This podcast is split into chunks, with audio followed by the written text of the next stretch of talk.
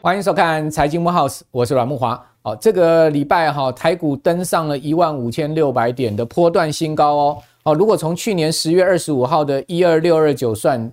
台股总计波段反弹已经达到三千点。那去年大家知道，从这个呃一万八千六百一十九点啊，跌到一二六二九，总计跌了这个将近六千点哈。这个跌六千点，弹三千点，哇，这弹了百分之五十了哈，已经算是一个呃。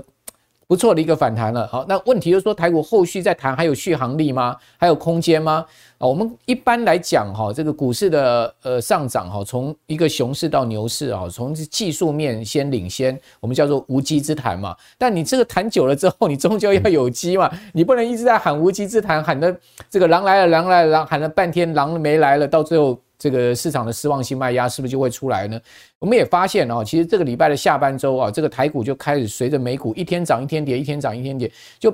那个涨势虽然说呢，在呃这个波段来到一万五千六百点之上，但是开始也开始出现比较明显的停顿，而且你可以看到外资连十四买哈，大买两千五百亿台币之后呢，诶，它开始也。感觉上也没有这个连续性的买超的情况了哈，当然还是买多于卖，但是连续性的买超情况也没有出现，是不是告诉我们说，这个整个台股的三千点的一个反弹的一个波段态势已经差不多告一个段落了呢？我们今天要来讨论这个题目啊，同时台币在这个礼拜呢又见到三十块字头，哦，这个其实也是蛮关。现在这个整个行情的一个判断上面，台币啊，我跟各位报告，它长期跟台股之间的关系性非常的密切哦。也就是说，台币如果开始要走贬的话，那你就不要寄望台股有什么样一个太好的行情了哈。那至于说美股的部分哦，感觉起来风向好像也变哦，因为去年其实啊，这个一片看坏美股声音之中，唯独啊这个高盛这个大多头啊死多头，他是看好美股的哈。高盛说啊，即使今年美国经济衰退，好，整个企业获利不好。但是他都认为说呢，在去年重跌呃这个二十趴的一个基础上，我们讲这个标准普尔五百指数啊，这个全年跌幅将近百分之二十的一个基础之上呢，今年美股都还会上涨百分之十二。好，但是呢，美股最近啊，标本普尔五百指数反弹到四千一百点这个位阶啊，诶，高盛开始改口了。高盛说什么？他说呢，再涨空间没了啦。他说今年大概也就这样了。高盛说谈完了啦，哈，美股的涨幅也差不多了。好，那各位看到就是说，在今年以来，这个标准普尔五百指数就涨了七点五趴哦。那事实上不是涨最多的，今年涨最多的其实费半指，费半指涨了快二十五趴哦。然后纳萨纳萨克指数涨了十六趴，涨最少的是道琼涨了三趴。因为道琼去年跌最少，好，那七点五趴涨上来，涨到四千一百点这个位阶，各位可以看到这条线，其实也顶到了这个 很重要的一个过去去年这个长期下跌的一个区间的一个中间的一个位置哈。那这个高盛就说，哎，这个涨不动了，他说美股几乎没有进一步上涨空间。高盛的策略师啊，把标准普尔五百指数三个月的目标价。好，从这个三千六百点调到四千点，但问题是现在是四千一百点了，代表说还要再跌三趴。好，所以这个看法就提供大家参考。事实上也不是高盛这样看，那美银的 Hartnett 啊，这个美银的一个重要的分析师呢，他讲说，其实从二月中开始，美股就会遇到庞大的卖压。好，他认为呢，这个美股从这个二月中开始呢，大家就要注意啊，这个卖压就会很明显的出来了哈。这是哈德内的看法。另外呢，呃，这个大摩的分析师 Michael Wilson 呢，好，这个去年啊排名第一名的这个分析师，他说呢，今年呢还是一个熊市年。他说，你觉得你不要觉得说这一波的反弹熊市已经结结束了，他认为熊市还远远还没有结束。也就是说，看空的美国重量级分析师还是蛮多的了哈。那另外，我们从整个宏观经济的指标哈，我们可以看出来。那当然，大家都知道，台湾 GDP 要成长，最主要靠出口嘛。这个出口的状况啊，在这个礼拜二，财政部公布出来的数字是非常糟了。各位可以看到，呃，整个呃出元月出口是大衰退哈，这个年减二十一趴之多啊。当然，一月份是有一个季呃季节性因素，过年的一个状况，但是呢，减的也太过分了哈，这创下十三年来最大的减幅记录哈。这个出口掉到只有三百一十五点一亿，进口也大幅的衰退到两百。九十一点七亿，进出口双双出现大幅的衰退，哦，这个呃，元月的出口金额创下两年新低，哦，那是十三年来这个二十一趴是没有见过的哦，这么大的一个减幅，哦，那另外呢，这个整个呃进口的部分哈也不足了三百亿的一个规模，那如果我们看出口，哦。对台股来讲比较重要的是出口数字哈。我们看到出口的部分哦，十一月十一月各大类项目的这个出口产品全面呈现衰退，而且呢，台湾出口命脉的哈这个电子零组件向下哈，包括半导体哦，全面出现。这个明显的衰退，比如说整个电子零组件衰退了二十一趴，二十点一趴，哦，机体电路衰退了，半导体衰退了十八点三趴，哦，另外呢，资讯跟视通产品哦，这个视听产品它其实是台湾第二大出口的项目，哦，它衰退了十点四趴，也就是说呢，台湾最主要的占了台湾出口大概百分之五十的一个出口，哦，就是呃资通产品跟半导体，哦，衰退。幅度都非常明显哦，从少则十趴到二十趴的一个情况，那更不要讲一些传统产业哦，衰退的幅度都达到两成以上哈，这显示了整个经济的状况持续还是一个低迷的状况，出口显示了全球的一个进口能力嘛，哦，所以这样的一个情势呢，是不是也告诉我们就谈了三千点，大家应该要借机用了一下，尽管现在目前盘面上个股轮动还是很剧烈了哈，还是每天都有一些股票在演出了哦，不过你也会发现。哦，确实感觉起来最近一些居高思维的声浪是有了，尤其下个礼拜美国要公布 CPI 哦，我要跟各位报告，这个美国 CPI 公布出来，如果不尽如人意的话，那美股的涨势能不能持续也是一个大问题哈。所以，我们今天就请到了财经 V 艾客啊，来到我们节目中呢，跟大家剖析最新的整个宏观经济情况，以及呢产业最新的状况哦。财经 V 艾客你好。呃，木华哥好，各位投资人大家好。好，那这个再次请到 Vincent 来到我们的节目。当然呢，我们先来看一下这个十二月的这个台经院公布出来的制造业信号值啊，好，创下三年的新低。这个其实跟刚刚讲的出口是一样的一个宏这个宏观经济数据的一个指标。那看到说十二月的这个景气的制造业的景气灯号呢，是这个呃九点四八哈，九点四八呢跌破十分哦，是掉到了这个跟。等于说跟前一个月掉到同样是蓝灯区间了哈，维持了这个蓝灯区间，这个也不意外，因为国发会的领先指标哦跟同时指标双双还是在下降，而且我计算出来的他们的下降的一个幅度并没有太明显的改变。另外呢，这个国发会公布出来去年十二月的景气对策灯号同样是蓝灯嘛，哦，所以你可以看到这。两个啊，台经院的跟国发会的都是蓝灯，所以这也不意外。也就是说，在国发会公布出来这个蓝灯之后，连续两个月蓝灯之后，台经院公布出来制造业连续两个月呢，我们也不意意意外的状况。那如果就细部产业来看哈，电子零组件哦，这个去年十二月哦，景气灯号呢由代表这个景气低迷哦，叫黄蓝灯哦，转成衰退的蓝灯了。也就是说呢，在这在这个。呃，电子零组件的部分也步入了蓝灯，好，这个是一个很重要的讯号。还有就是机械设备方面也出现连续第二个代表这个低迷的蓝黄蓝灯。那汽车跟零件方面呢，则连续七个月亮出了代表低迷的黄蓝灯。好，那电子零组件率先哈进入到了这个所谓的蓝灯的一个区间。当然，其他进入蓝灯的一个。产业气象还有了哈，但是电子零组件进去，我们就非常关注了，因为我们刚刚讲它其实台湾最主要的出口大项哈，所以这个地方就要请教 Vincent，就是说现在目前整个呃总经面上面看到了一些现象，是不是有一点跟股市的上涨三千点哈反弹三千点，确实有点背离啊，有点背离，对对，那那那那个就感觉乖离越来越大哈。不过哎，各位也不用太悲观了，我觉得哈，因为。这个是一个循环性的嘛，经本来经济人类的经济活动啊，这种经济就有循环性，所以呃，假设，然后我们好不容易熬熬过去年那个很难熬的阶段，对，我觉得也不要太悲观了。是，刚刚讲那个景气灯号蓝灯哦，那呃新的资料是十二分嘛，你不用太担心，反正顶多再多就是最坏就是让你再跌三分而已，九分，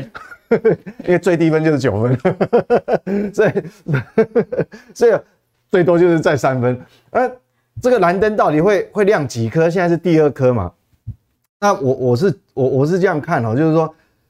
通常你第一颗、第二颗出现的时候，不通常也很难明确的代表说它景气就是哦，就是最坏状况过去了，不进来，因为因为我我这里有个资料哈，我们如果把从这个呃西元两千年到现在，等于大概有二十二年的循环哈，诶，在这个画面上哈。哎，呈现给各位看一下，你就会知道说，哦，过去的呃这个循环 cycle 是这样。但是你如果用长线的角度，我所谓的长线就是说，你持股可能至少要报两年以上哦。嗯。你用长线的角度，只要来到这种蓝灯的状态之下，其实哦，你长期来看，你进去买都是赢家。但是有一个背景条件是说你不能扩张信用。好，为什么不能扩张信用？因为它有可能在底部停，在这个景气的底部可能停留五个月、六个月，甚至于八个月。那你你想想看，如果你是扩张信用，你可以忍受这么久吗？好，比如说现在呃木华哥讲现在反弹三千点，那啊如果它再回撤一千点呢？有没有这种可能性？还是有啊。好，那一车你如果有有杠杆的这种信用在里面啊、呃，信用杠杆在里面的话，你可能没有办法承受那个一千点。因为刚你单是用融资的，你杠杆倍数都二点五倍啊。对，所以说景气灯号哦来看，我们确实现在在历史上它是一个谷底，但是呢，我们要了解，我特别这边有个黑字哈，陈建在呃网络泡沫过后的一年哦，呃二零零一年，它在这个地方哈。呈现，因为现在是十二分，我讲最低分就是九分，哦，那个设计就九分。那曾经有来到九分有两次嘛，第一次在二零零一年，你各位看上面写哦，有四五六七九十，有这么多个月是呈现蓝灯的，就只有九分了。那你想想看，就最低分了哈。对，那你想想看，我们现在才十二分，那十二分会不会持续很久？很难说哦。哦，那而且它中间还有断哦，你看四五六七蓝灯，结果八月可能多了一两分跳上去，不是蓝灯了。我想你如果通常不管是你用任何技术指标哈，技术面，你说哇最坏状况过去了，MACD、KD 都扬升了什么？我告诉你，结果十呃这个九月份再来送你一颗蓝灯。所以我现在都不太敢喝五十蓝，你知道吗？五十岚，五十颗蓝灯，不会啦，没有那么凄惨啦。那但是第二次有这么低位是，对，对，是那个金融海啸那一次嘛？对对。好，大概在二呃两千零八年十二月跟十二月跟两千零九年的一月份，那那是那是我讲这个我都是指最低分呐，九分呐，哈。对，所以。也不要太悲观啊，呃，最多就再跌三分。这这次有没有可能会跌到九？那这一次，我我我自己的认为哈，我主观研判说，你要在这现在十二分，十二分要跌到九分的几率是蛮小，除非真的有不可逆料的黑天鹅，或者说美国经济出现衰退，对，是确呃也不容易了哈，不容易。但是你说要脱离这个，对，但是要脱离十二分这这种呃，脱离这种什么十二分、十一分这种这种蓝灯。呃，就很难很难说，因为要转成这个黄蓝灯，要到十六分以上嘛。对对对，所以所以我的看法是说，呃，今年我给各位一个字哈，就是一个字叫做缓，好，事缓则圆，不要急，要有耐心，不要急。就是说，呃，你反弹三千点，假设你前面这三千点真的都没有，呃，因为种种因素你都没有跟上，那你更要有耐心，不要急。好啊，因为我。我下结论就是说，你如你既然已经反弹，但是我这个反弹我还是认为它就是无稽之谈啊，一个技术面反弹。好，那那要往如果基本面没有跟上的话，你要往上再推，我觉得难度会很大。好，那刚刚木华哥有讲嘛，这个领先指标其实它落底了没？没没有，其实它往下还一直往下啊。那这是领先指标往下，而且它斜率并没有并没有趋缓，你至少让我看到趋缓嘛。好。那确实没有，那那这个是呃，我要表明就是说，在基本面确实还没落地。那直那我们最直接，我们讲说哈，跟上市公司最直接就是外销订单。外销订单，你看哈，这个可只能说，但我们用 Y O Y 来看哈，年增率是烂得一塌糊涂啦。哦，这个也不知道怎么形容哦。我们最主要的出口，所以刚木华哥讲出口数字一定会烂的嘛。你看这个资通讯跟这个电子零组件，你看。这个这个年增率哈，画面上看到年增率，实在是恐怖到一个不行了哈！真的，呃，你要怎么讲都是负二十几趴。哎，对对对，那好，那当然我们期待说，呃，过完农历年之后，是不是有机会下一次在公布的时候会好？我告诉你哈，哎，你先不要太乐观哦。还是嘛？这个动向指数，我圈起来了哈，红红字圈起来，你看。一月肯定不好的嘛，因为一月放放农历年假期。对，这二月大概也不会好。对，这这要怎么好？嗯，好，这要怎么好？所以说，外销订单下一次公布出来的数据啊，应该为什么从这个动向可以看出不不好呢？哦，因为它这个统计是这样，就是说它会去采样那些指标公司，对，就是说这个是订单数据嘛，好，前一个是订单数据，那他会另外再去访问说，那你认为下一个月有没有机会？比上个月更好，就是一月份。啊啊，嗯，很少人会说好啊，全部都不好，所以所以很显然，那那那你这样，嗯，下一次再公布不好，那就等于说一月份到三月份的出口数据然后上市柜公司的总营收，那一定不好嘛？对，那一定不好的话，那那你能期待股价要怎么往上推呢？因为我们知道，呃，第一季的财报要到五五月。五月中旬哈，五月十五号才呃以前公布完毕嘛，当然有些陆陆续续从四月份就会公公布，那都不好嘛，不好变成说你股价已经反弹了一段，推到这个位阶，好，那你必须要基本面能够跟上来，否则只有两条路，你股价又又下又回撤，或者说你就你硬是撑在那边也很厉害，你就走横盘去等待那个基本面跟上。好，所以这个地方变成说，呃，反弹到这个将近一万六千点，我认为还是要有耐心，要停看停的。那美国经济是不是没有那么坏呢？那哦，哎，讲到重点，那美国哈，我想说，那刚刚这是我们自己的外销订单，那我们要看外部环，因为我们讲说我们还是靠出口嘛，所以以外部环境来讲，美国、中国好，我们才有机会好。嗯，哦，他们都不好。我们说我们自己会好，那我不知道这个要要给谁相信嘛哈？对，那我们来看美国，美国很吊诡了。其实美国哦，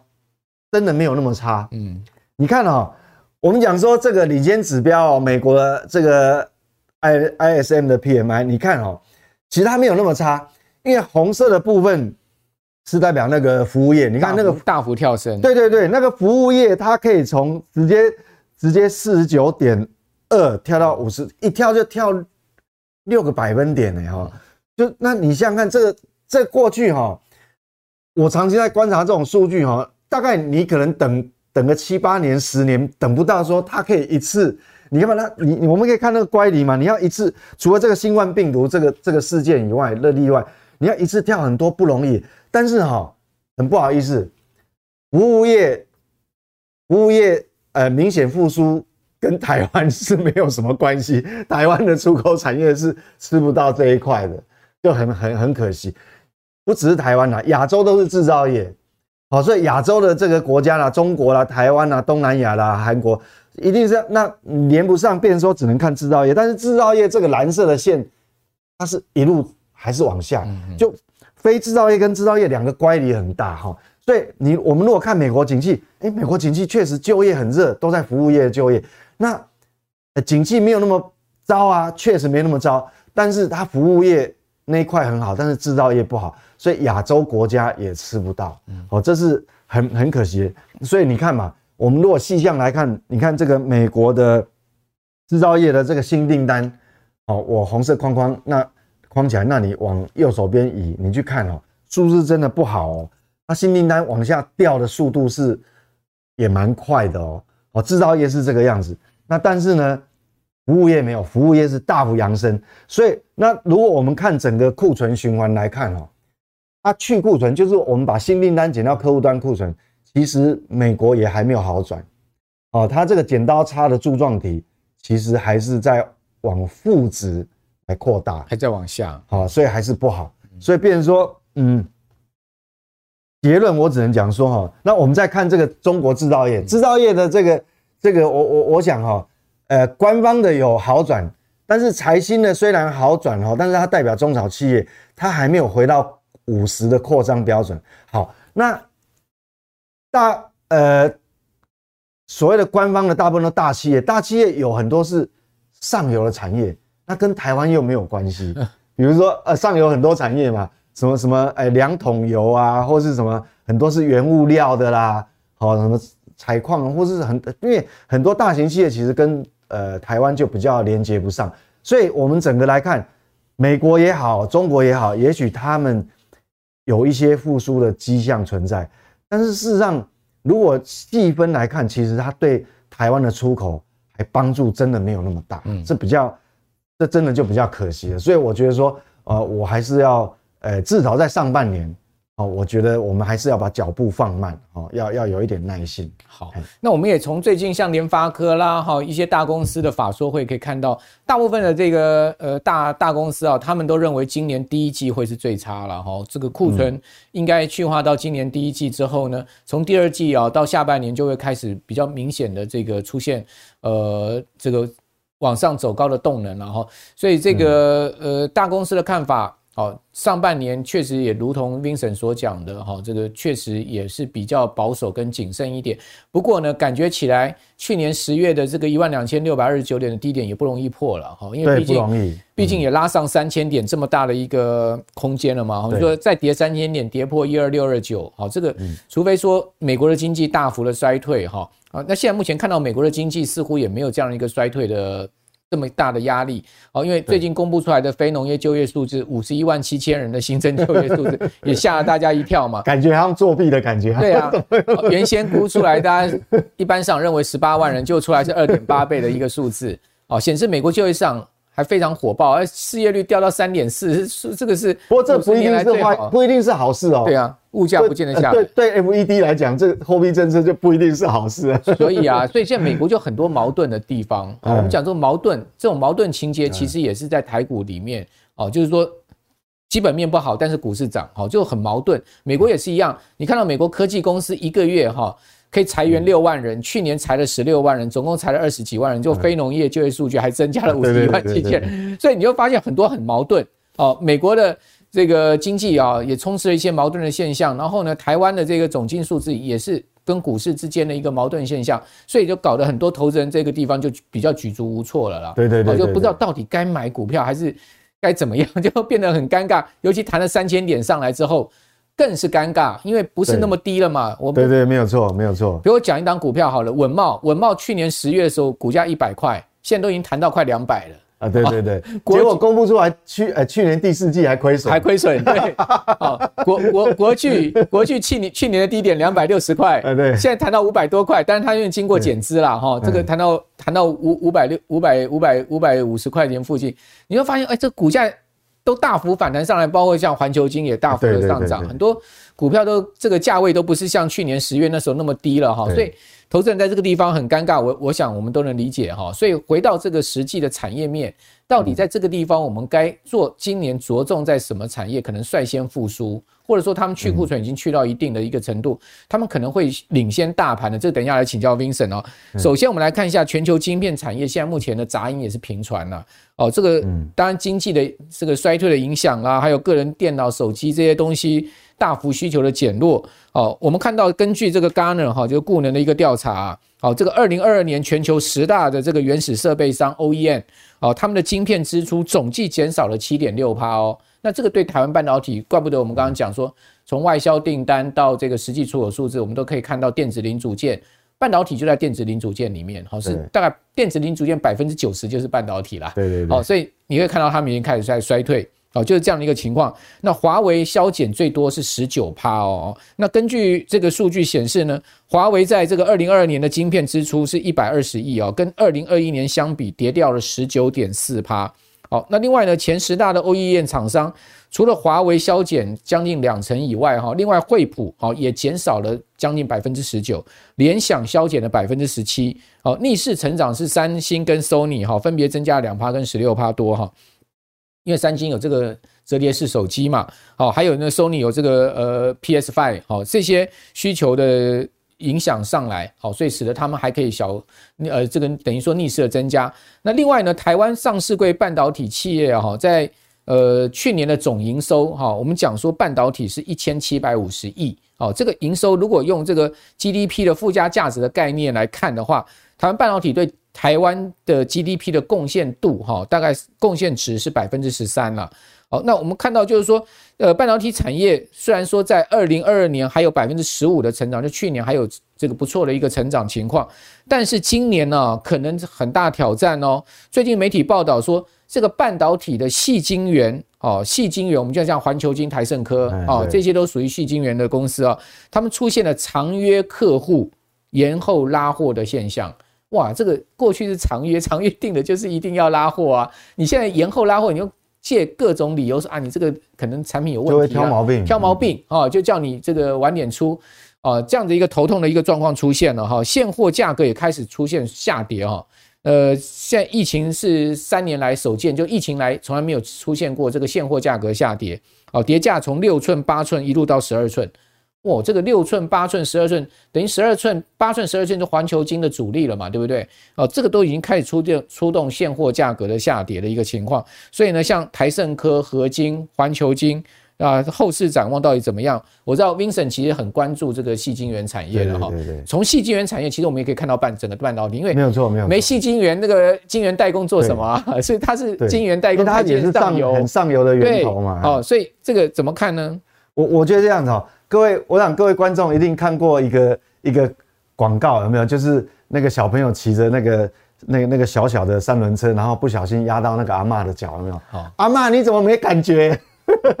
我我跟你讲，这就因为我们如果说我们讨论到这个环球金哦，环球金跟台积电，我我跟各位报告啊，环球金跟台积电就有一点类似哈，那种末梢神经跟恐龙一样，嗯，它传导速度很慢。哦，那为什么导致传导速传导的速度很慢？它它会跟那个阿嬷一样没感觉啊，压到没感觉。它是最上游嘛。因为因为它主要就是说他们的这个这个呃 business model 哈，大很多长期合约占比非常大。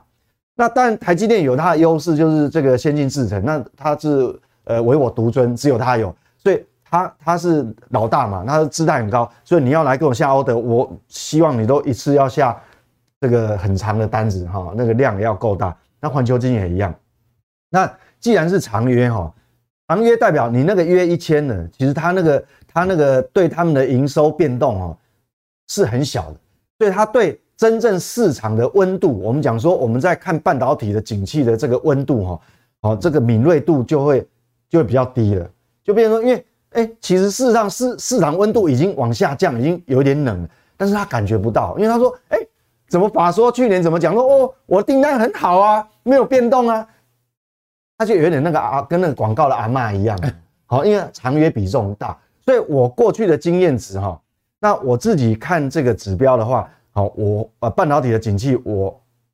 晶圆代工我就不会看台积电，我会看联电。为什么？那那那个环球晶，我我我就会看这个台盛科，我就不会看环球晶。就等于跟合约对，因为他们长约嘛。那长约的话，对这个市场温度的敏感度就没那么高。OK。那那联电，因为它不是老大，所以通常它会贴着市场那个那个，有时候人家会砍单啊，哦，会折价啦，哈，会反正那台盛科一样，台盛科它不是长约，它大部分的订单哈，它的营收都是。它的定价都是用一季，一季可能一季一个会会有一个报价或调整，所以它会比较贴着市场。所以我我跟各位看哦，你要怎么看景气的话，我教各位方法。其实我告诉你四个号码，还不如你把方法学会。我们讲哈，我们讲整个景气有分上中下游嘛。我举一个下游的代表，各位看哈，嗯，那下游比如说这是维新，对，好，那维新，维新你从这个营收柱状体，其实你很容易用目测法，嗯，你就看出其实。景气高峰在在哪一季，在什么时候？嗯，对不对？这图形你一看就明明白白，我根本不用解释嘛。好，所以其实它它很早，其实它在这个这个呃二二它的其实它的高峰实在是二零二一年的呃最后一季，大概就高峰了。那去年哦整年其实它就已经开始往下，很明显就开始就往下，这明这是要最下游。所以其实这个这个末感神经，其实从这边看就可以感觉出来。那稍微再往上呢？如果你看下游开始卖的不好，嗯，那接下来 IC 设计公司会不会好？你看联发科，联发科的高峰在什么时候？哎，一样，接下游不好，开始它接下来就换他们高峰就就见顶了，嗯，有一有一定有一点的落差，有有一点，哎，会有时候会有一个季度，你如果用季度营收是很明显，好啊，月的话有时候。每一家公司还有一一些呃误差了哈，那你看这是不是就是这个一个样子？那这个就是好再上去，那下游卖不好，它当然晶片就用的少嘛。好，那联发科开始不好的时候，那你看联电，嗯，这很明显了。所以所以我说我我通常我我我不一定会操作联电，我不一定会去买它，但是我在看这个景景气循环的时候，我会它会是我的指标。对，好，就我就不会看台积电，所以它比较敏感。那台，那你如果看台积电，哎，不好意思，台积电才刚刚下来，联电已经先下来好几个月啊，对对对，而且是很陡峭。嗯、那那那我们看这个台积电，台积电才刚刚开始反应，所以你看台积电的话，你太慢了。你如果看到台积电这个柱状体啊，景气要下来，我告诉你。人家都已经跌了六千点，再反弹三千点了，你才看到，所以他他是不是跟那个阿嬷一样恐龙的神经嘛？哈，那那环球金一样哦，环球金因为都是长约，所以你看它的 volatility，它的波动比较没有那么大。对，好，这个没有那么大。那当然，你如果看台升科，你就很明显感受，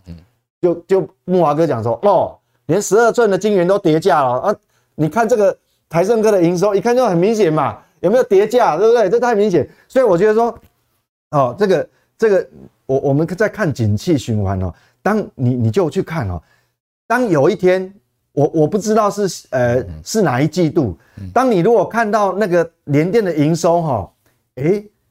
开始好像有一点下不去哦，但是你不能用一个月啦。哦，你要你你如果连续哈哈两三个月，诶，它营收好像也不再往下了，那代表一件事情叫做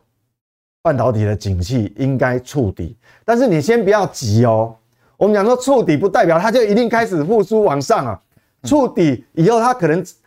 触底以后它在底这个这个营收的这个这个常态性哈，就我库存已经调整到呃合理的位置，但是那个那个 U 型底那个 U 哦到底是三个月六个月，那还要另外再研判。那所以你会看哈，就是说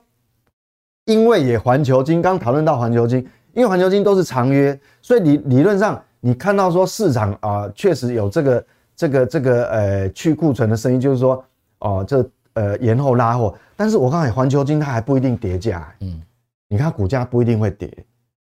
哦，所以所以因为它影响比较比较慢，对，好，那而且而且还有它它有个别的个别公司的因素，比我我举例哦，去年它的其实它今年的获利还是会成长哦，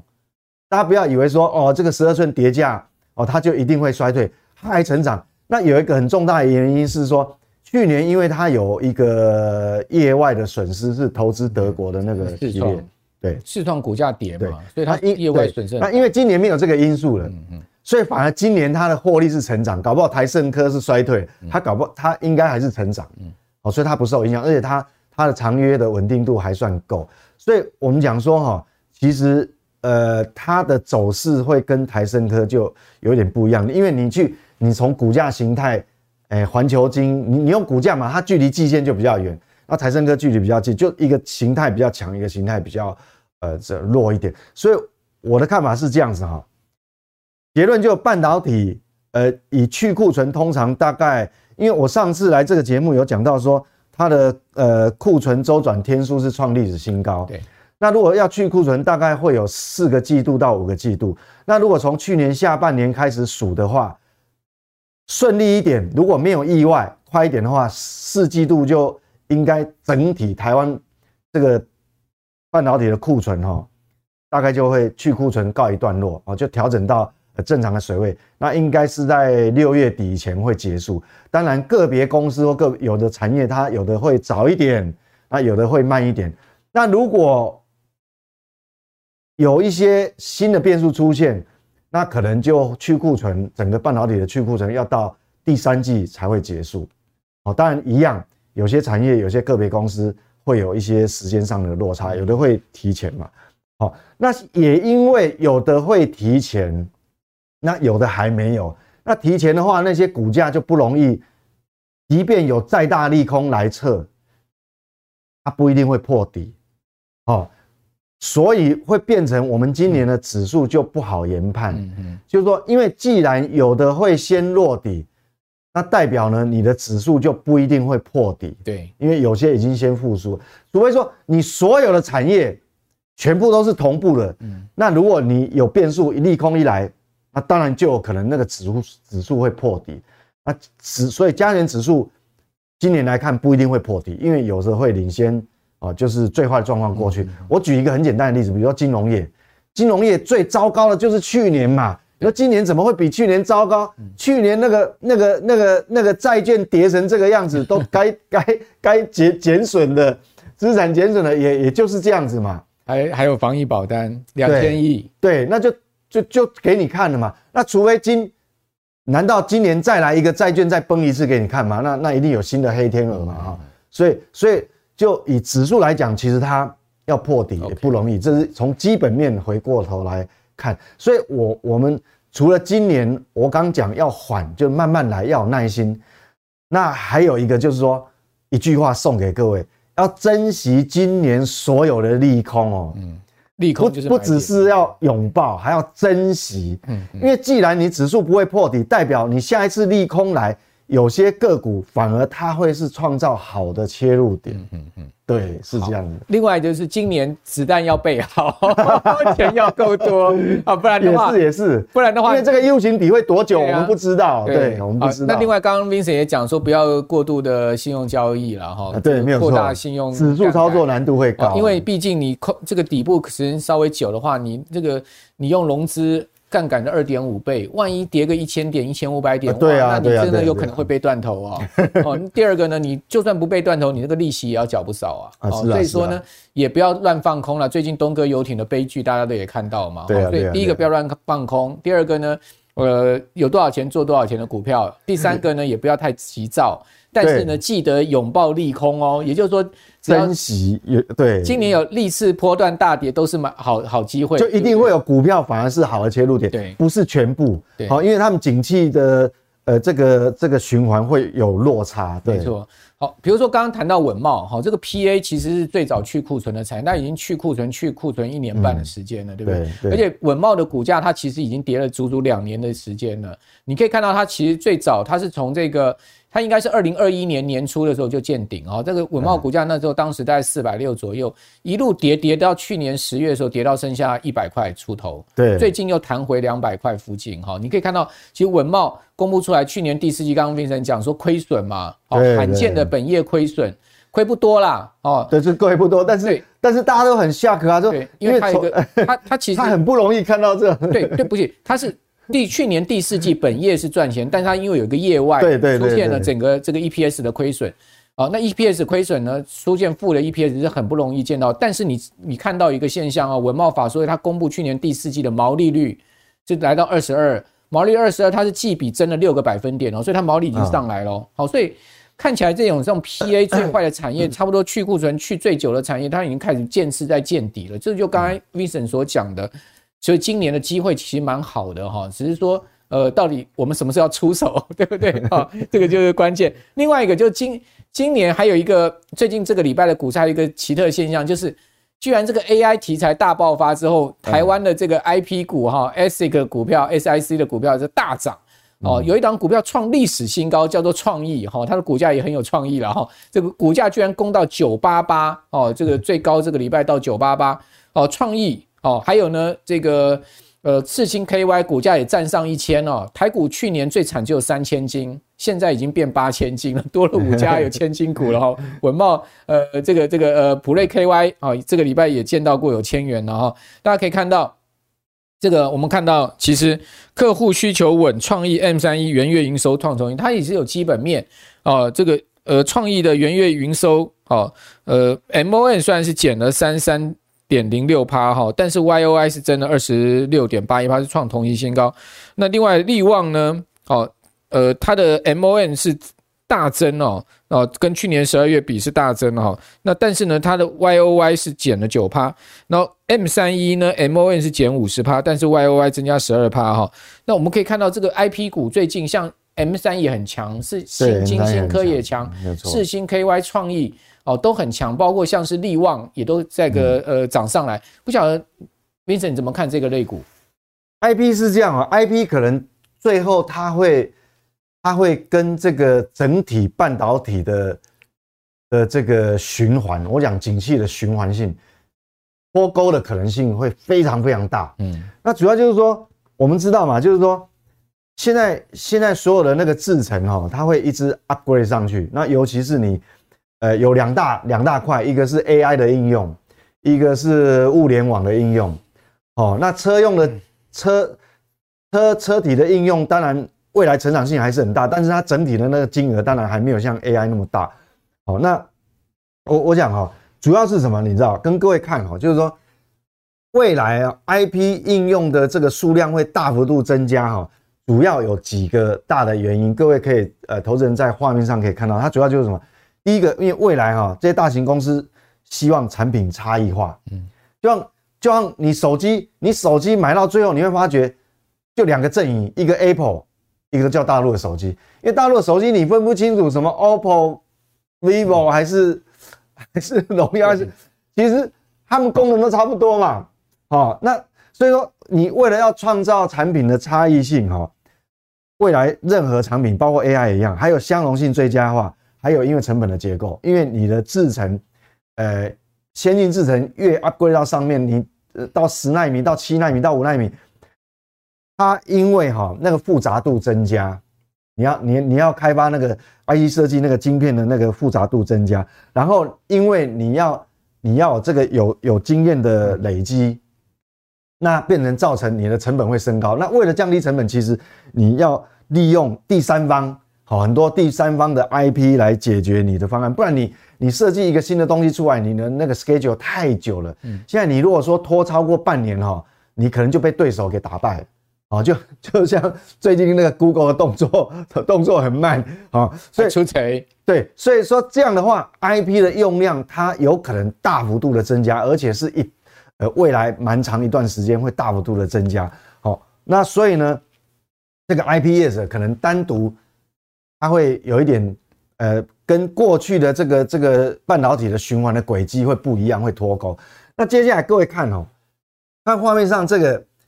这个所谓的 IP 哈，画面上这个就当你晶片设计的成本会随着随着这个。这个台积电，比如说我们讲高阶制程，比如说这个从十六纳米到十纳米到七纳米到五纳米，因为你所有的，因为现在消费等级的有些还没有用到那么高阶哦，都是哦二十八、二十二。但是当你所有的这个制程，你的功能越来越多、越来越多，它会往先进制程一直跑，你会发觉你的这个成本哦跳高的速度会非常快。那非常快，那当然这个成本结构里面就是说。呃，有时间延迟的成本，因为它复杂度也增加。好，那还有就是说，你要用到别人专利的数量越来越多，因为那个复杂度越高嘛，所以它成本增高。那所以这个市场会很热。从这个你你从这个，诶，因为先进制程的关系哦，就制程你一直 upgrade。那另外，我们如果分分门别类，你不管是用在逻辑上的，或是那个所谓的线性。哦，这个是类比性的 IC，一样哦，它的使用 IP 的这个模模组的需求哦，是一路暴增。哦，那底下当然有区分啦，哈，这个它细分它有很多很多种行业，其实但是加总起来，它就是呈现这种这种量量级。那这种量的级别，你你看哦，它完全就是，我看各位如果乍看之下，我看这种这种长条图哦，会有点像好像我们过去在讲电动车有没有？就是它已经脱离那个地心引力，它脱离那个正常的半导体的循环了哈，所以这个是很重要。为什么 IP 这个市场它会这么热？其实接下来它整个会脱离整个正常的循环。那如果我们把它换算成金额，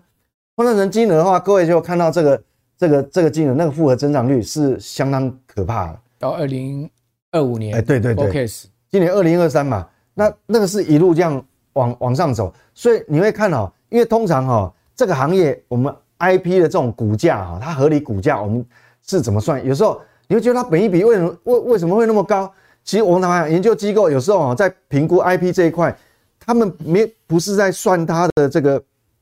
呃，也也可以算本益比，但是本益比你会觉得说脱离我们的这个过去的这个印象啊？为什么？因为他们现在用的哈，本益比可能百倍，它是它是用什么？它是用股价去呃用市值去除以你的。那个那个营收，你知道吗？市值营收比，哎，对，一市值营收比，所以你会跟不上。所以我们讲说哈，这一块哈，整体的就，呃，你同样的 EPS 一块钱，只要你是属于 IP 的，那市场就愿意给你四十倍的本益比。你如果你你如果是下游的消费性 IC，你每 EPS 赚一块钱，你的你的股价可能我只愿意给你十二倍，你的股价就多十二块。但是你如果你 IP 的公司，你赚一块钱，市场愿意给你四十块钱，甚至于呃呃，就三十五块钱、四十块钱，甚至于有五十块钱的增增加嘛价格，所以这会有不一样的哈。所以这个这也为什么创意可以从去年第四季四百块涨到，对对对对对对，所以不管我我之类列举了，因为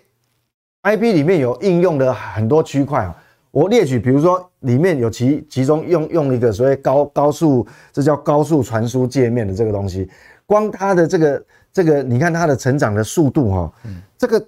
其实这种图哈看起来就就很迷人，你知道吗？这这种根本就是完全没有什么什么叫。景气循环，你知道吗？哦，所以所以这个这个可以看是，因为它用用底下哈，这个底下这个这个这个 button line，你看有很多这个很多类别应用哦，你看有什么 USB 啊，好，还有高速运算啊，好 MIPI 啊，就很多，它就是它就是长这个样子啊。那你要怎么办？它就是所以它会一直上去。那那刚木华哥前面讲的那 AI 也不用讲，这个就是。这个人类未来晶片用用量最大的可能，这也是很大的一块嘛哈，所以所以这样来看的话，其实，呃，我我我，但我建议你不要硬硬是去追高了。所以我刚刚会讲一句话嘛，你要珍惜今年所有的利空，这个族群哪怕有利空来打击，哦，你你只要有一个一一个比较明显像样的，哦，一段时间，我不管是一个月两个月，它只要。呃，一一个有一个像比较像样的拉回回档之后，那因为产业的趋势并没有改变，那我想这个也是很多法人单位他他可能会重新再切入去布局的一个一个产业类别。所以大家可以特别注意今年 IP 哈，这个 IP 对可能不是一个产业循循环的，对它不是。不是只有今年一年，它会跟电动车一样，它 它是一个往上的周期，对对对对，它长线上是一个往上周期，它其实是逆景气循环的一个情况。对，哦，所以你可以看到世芯 KY 啦，哈，你可以看到创意的股价 M 三一、金星科，哦，这些公司的股价为什么有这么大的爆发力？哈，那这个部分提供大家参考，这也是我个人非常看好的一个族群，哈，这个呼应一下刚 Vincent 所讲。另外一个呢，就是去年巴菲特，哈，这个。大买台积电，然后二月十五号会不会再继续加持台积电呢？我们看一下十三 F 报告哈，下个礼拜应该就会出来。那同时呢，哦，这个巴菲特在买台积电同时呢，减持他持有非常多年的比亚迪的股票哈，而好像减持了六次七次吧哈。那比亚迪的股价似乎也没有因为台巴巴菲特减持怎么样的一，它就是整理啦，对，一落千丈也没有，它有跌下去，但又上来。对，好，那呃，这个特斯拉是我们接下来要来谈的，就是说在。电动车这一块上面，刚刚 Vincent 也讲到是一个长线看好的产业。特斯拉去年股价大跌七十趴，但是您知道吗？它今年的股价已经涨了六十多趴上来了。也就是说，跌七十几，跌七十趴，涨六十趴，但还是远远没有涨到原那个跌下来的这个这个价位了哈。但它也毕竟反弹了六六成上去哈。那特斯拉的劲敌就是比亚迪，为什么它要在大陆降价？其实就冲了比亚迪跟一些。呃，造车的新势力像小鹏啊这些来而来的哈，那比亚迪啊，在去呃这个两年前推出了这个呃杀手级的刀片电池之后呢，最近啊，它推出了一个所谓的六零柱电池，哇，这个很厉害哦，各位可以看到它的设计，其实仿效这个呃蜂巢的一个设计。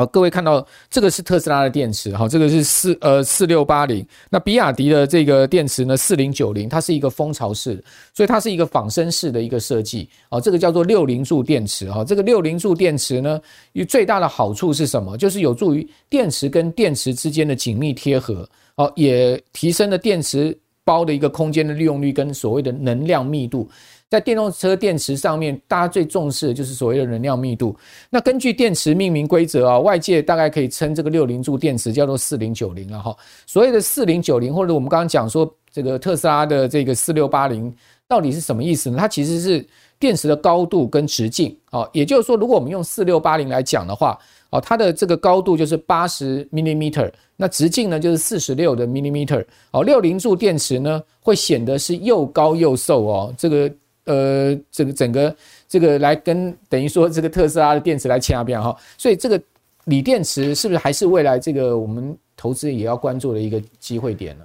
呃，应该讲整个电动车的产业它趋势没有改变，那唯一变的是说以后啦，我说以后唯一变的是说以后龙头是谁，我们不知道，但是趋势不会改变，所以说去年的。呃，比亚呃，去年的这个特斯拉跌了七成哈，我认为是一个好事。呃，为什么？因为哈，大家它跌是大家认为说，因为它会降价。那它为什么会降价？它是来自于竞争对手的压力啊，因为所以电动车一样哦，电动车一样是趋势。我们看哦，电动车一样是趋势。好，未来的这个电动车卖的数量增量，这个呃呃浅绿色的这个柱状图哦，还是一路一路向上。好，那一路向上，这没有改变，而且它的年增率哈，几乎。几乎大概是四十趴附近哦，大概大概会维持蛮长一段时间。好，那这个是汽车。那既然汽车这样成长，很显然它电池的用量当然也跑不掉。对，好，这个这个这个其实而且其实不是只有汽车，以后还有储能系统诶。好，这个这个这个储能系统那用的也是不会比电动车差。所以我说趋势没有改变，但是 Tesla 改变了什么东西？它连续连番降价了几次以后。它把改改变的是整体电动车的甜蜜点，把它提前了。嗯，就是说以前它跟油电，就是以前跟燃油车还有一定价格的差距，但是因为你降价几次以后，它的它跟所谓的燃油车的价格，坦白讲，现在已经在大陆市场你去看了，跟燃油车其实已经几乎没有什么差距，那它会造成这个甜蜜点提前出现，就会大。量就会蹦开来，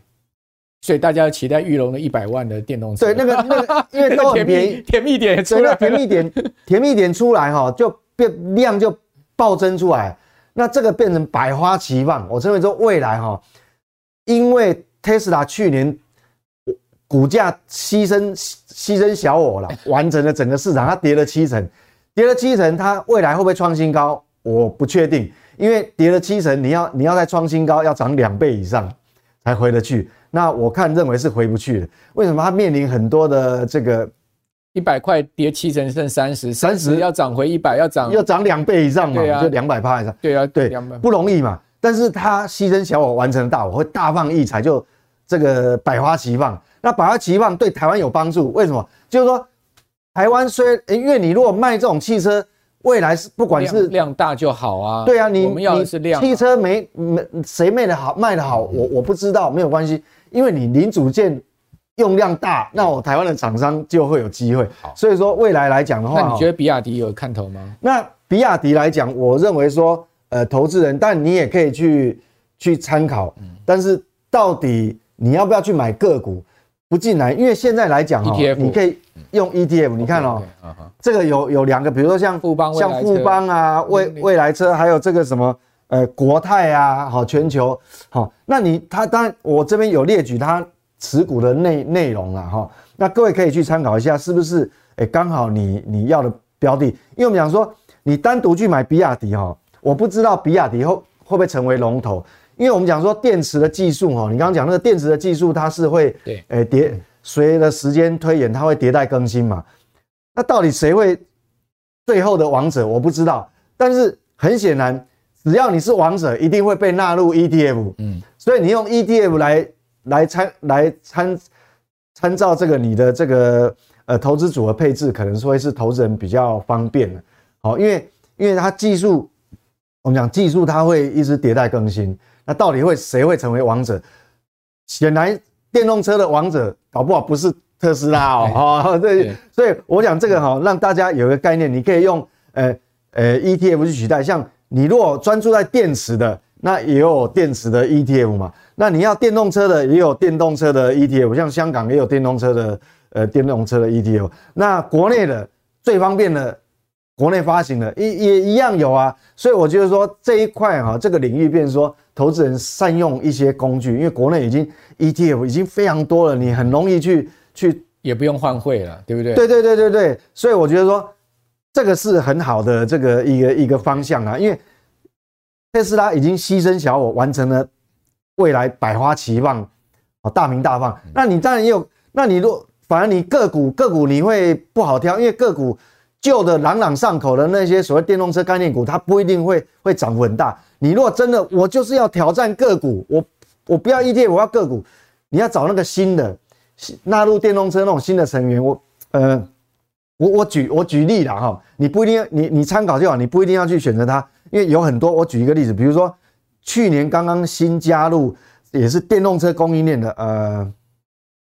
代号好像是三二零七吧，好像叫耀盛啊。他过去来讲是做那个伺就伺服器供应伺服器里面用的那个变压器，但是他现在也打入汽车供应链，哇，那不得了了！汽车汽车的数量因为到达甜蜜点，它会暴增嘛。那呃，他交货的对象应该是啊、我若没错的话，应该是韩国了哈，韩国的车厂。那车厂他们一路，你看现在那个 Kia 的车哦，换了 logo 以后，哦，那个接单也是接到很多啊。好，那。那个 Hyundai 也是一样，所以日本日系的车其实电动车它现在也也也是也是那个，就是因为韩系的车、日系的车双 B 啦，尤其是中国车，全部围剿都要来挑战这个特斯拉，所以特斯拉现在压力很大，所以才降价。所以电动车还是趋势，但是王者是谁我不知道，所以你可以用 ETF 好啊，或是那个新。新打入供应链的一些台湾个别的公司都可以参考。对，好，那大家可以看到这两档 ETF 哈，其实呃，这个国泰全球智能电动车就零零八九三哦，跟富邦未来一未来车 ETF 哦零零八九五啊，这两档其实他们投资的标的都有雷同啦，比如说持股最大的成分就是辉达了哈。那但是呢，呃，我们可以看到富邦的这一档呢，就多了一档台积电啊，那国泰的是没有台积电，它有宁德时代，对，它有宁德时代，所以。大家就是青菜萝卜各各选所哈，或者或者你都要也可以了。好，今天呃很高兴请到 Vincent 哦，我觉得 Vincent 跟大家谈的这个电动车跟 IP 这两大投资族群哦，确实是今年我个人也非常看好的投资的一个方向。好，提供给我们所有呃亲爱的观众朋友参考了哈。那呃今天谢谢 Vincent 啊，也谢谢我们观众朋友的收看。哦，我是阮木华。如果您喜欢我们的财经木 House 的话，请记得呢，哦，这个六日准点收看我们节目之之外，把我们节目介绍给您更多的好朋友。同时呢，您可以上呃这个 yt 啊好包括脸书哦都可以搜寻到我们的财经帽子那我们就下次见了拜拜。